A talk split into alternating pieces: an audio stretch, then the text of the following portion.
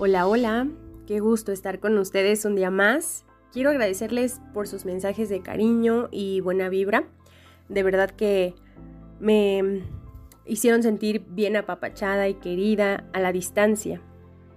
En serio que se siente toda la bonita energía y uno le echa más ganas. Todavía me escuchan medio, porque pues bueno, son como lo que queda de, pero ya estamos más avanzadas. Eh, la verdad, no lo, no lo veníamos venir, no supimos cómo, ni dónde, ni cuándo, pero gracias a Dios estamos bien y recuperándonos cada vez más.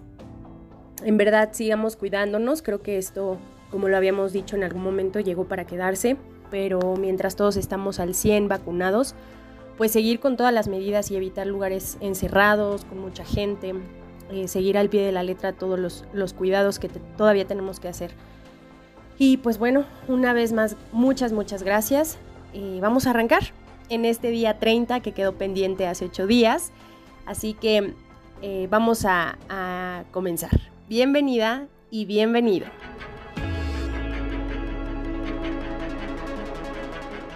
¿Qué piensas cuando escuchas la palabra soledad? A mí la verdad antes se me hacía una palabra gris, como, como, un, como muy fría, muy opaca. Eh, creo que los, los estereotipos marcan mucho también el cómo percibimos ciertas cosas en la vida.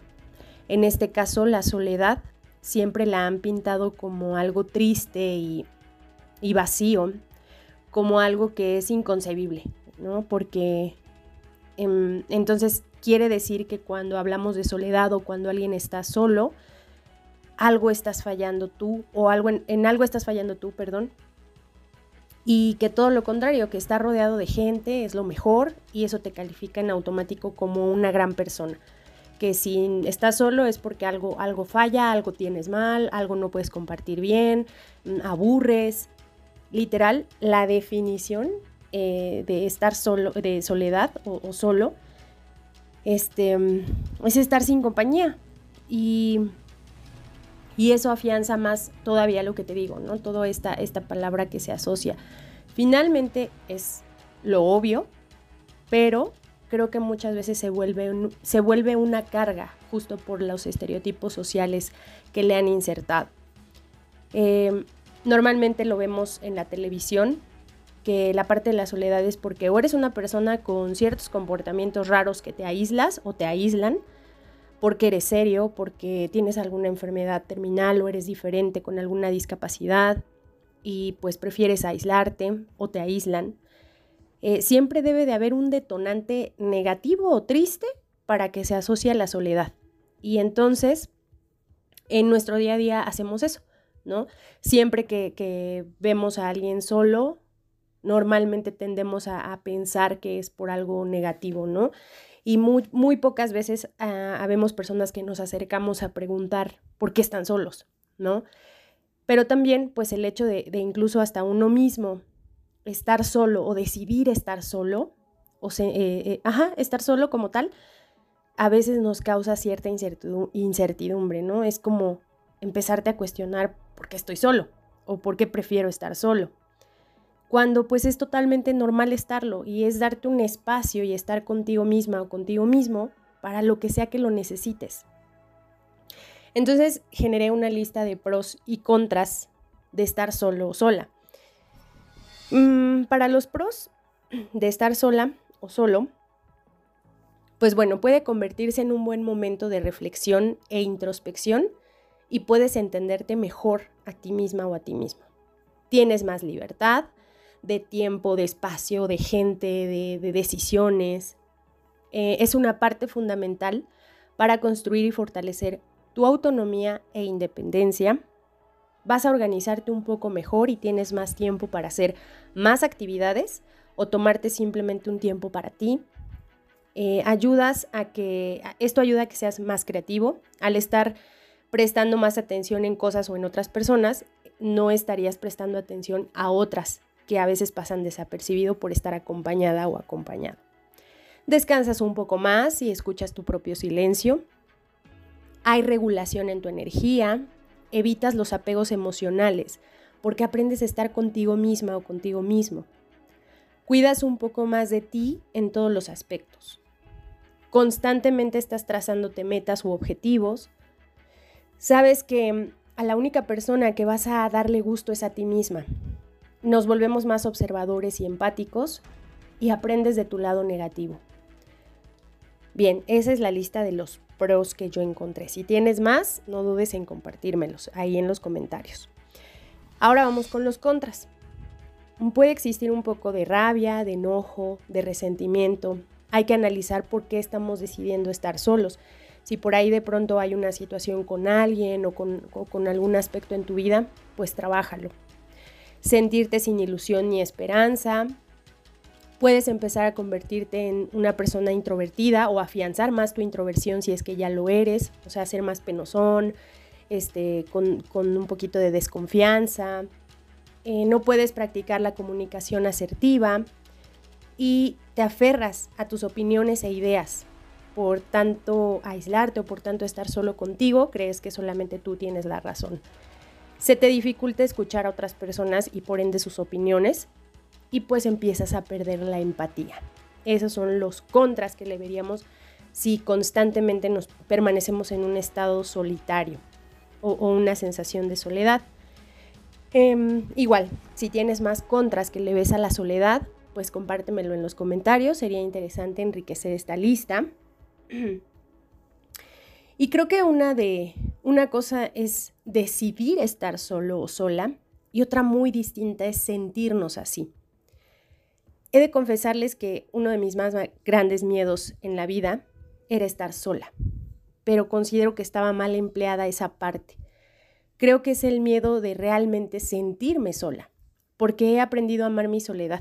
Incluso busco momentos para estar sola porque me es necesario, o sea, busco esa parte como de yo, yo solita pensar, hay cosas que no puedo pensar si estoy acompañada, eh, incluso hasta aunque esté Ivana y esté haciendo ella otra cosa y yo otra cosa, o sea, busco esos espacios míos. Creo que el hecho de haber nacido y crecido en una casa donde siempre había gente y yo siempre estaba acompañada me hizo dependiente de ello. Y por eso crecí como con ese miedo a sentirme sola. Creo que hoy puedo verlo desde la perspectiva que hay momentos que son necesarios estar en soledad porque sabes que de cualquier forma ahí hay gente que te quiere que si le echas una llamada, un mensajito, te va a responder. En realidad no estamos solos, simplemente hay espacios en los que lo necesitamos. Regalarnos momentos con nosotros mismos son valiosos.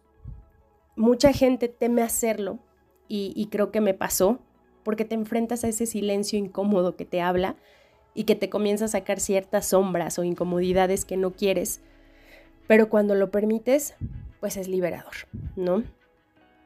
Eh, entonces, pues bueno, entiendes que todas las personas tienen sus momentos para ellas mismas y necesitan ese respiro porque es parte de su rutina de vida, que no es que estén enojados o deprimidos, simplemente quieren su espacio, un espacio que han sabido o hemos sabido construir, pero que no es malo. También es importante estar, alerta, perdón, cuando efectivamente esta soledad se convierte en una rutina y empiezas a notar que se aíslan completamente y que su espacio sea prolongado, que esa pausa hacia con las personas o hacia con su entorno o sus cosas que les gustaban sea prolongado.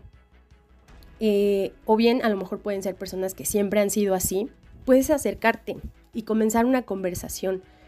Algunas veces la gente con mucha soledad lleva muy adentro cosas que le impiden relacionarse. Tú puedes ser una pieza clave para que se sienta que en verdad no está solo o sola y puede generar un poquito de confianza y abrirse y empezar a, generar algo nuevo para, para esa persona que, que vive su soledad. Como te decía, no es lo mismo estar, o sea, decidirlo y realmente sentirte así. Bien, y creo que una de las mejores cosas que la soledad nos provee se llama calma. Y me gustaría ir cerrando con este escrito del Dalai Lama, que dice así, se llama calma y me costó muchas tormentas. Se llama calma y cuando desaparece salgo otra vez a su búsqueda. Se llama calma y me enseña a respirar, a pensar y repensar. Se llama calma cuando la locura la tienta, se desatan vientos bravos que cuestan dominar.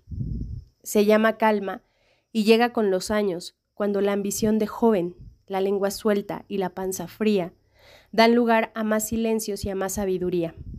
Se llama calma cuando se aprende bien a amar, cuando el egoísmo da lugar al dar y el inconformismo se desvanece, para abrir corazón y alma, entregándose enteros a quien quiera recibir y dar.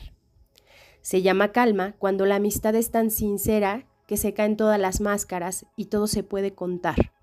Se llama calma y el mundo la evade, la ignora, inventando guerras que nunca nadie va a ganar.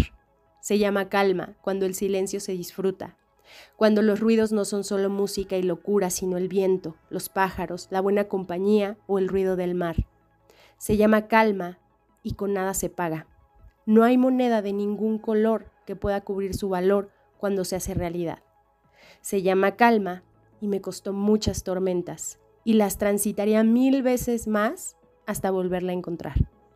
Se llama calma, la disfruto, la respeto y no la quiero soltar. Pues ya saben, la soledad, ay, perdón, no es mala si la abrazamos desde la conciencia de un autoconocimiento, cuando aceptamos que así como nosotros la tenemos, las demás personas también, y se vale esos momentos de soledad, lo que no se vale es sentirse sola o solo, porque entonces ahí ya hay que poner bien el ojo, algo está pasando, pero creo que mientras nos llenemos eh, de esta calma, la soledad siempre va a ser buena. Muchas gracias por estar conmigo un día más. Me encanta que hoy puedo compartirles cosas que descubrí desde mi soledad. Ahora ve y haz que suceda esa soledad que te regale calma y crecimiento. Gracias a Creativa Comunicación por estar. Les mando un abrazo, cuídense mucho y sean muy felices, incluso estando solos. Nos escuchamos dentro de ocho días. Bye bye.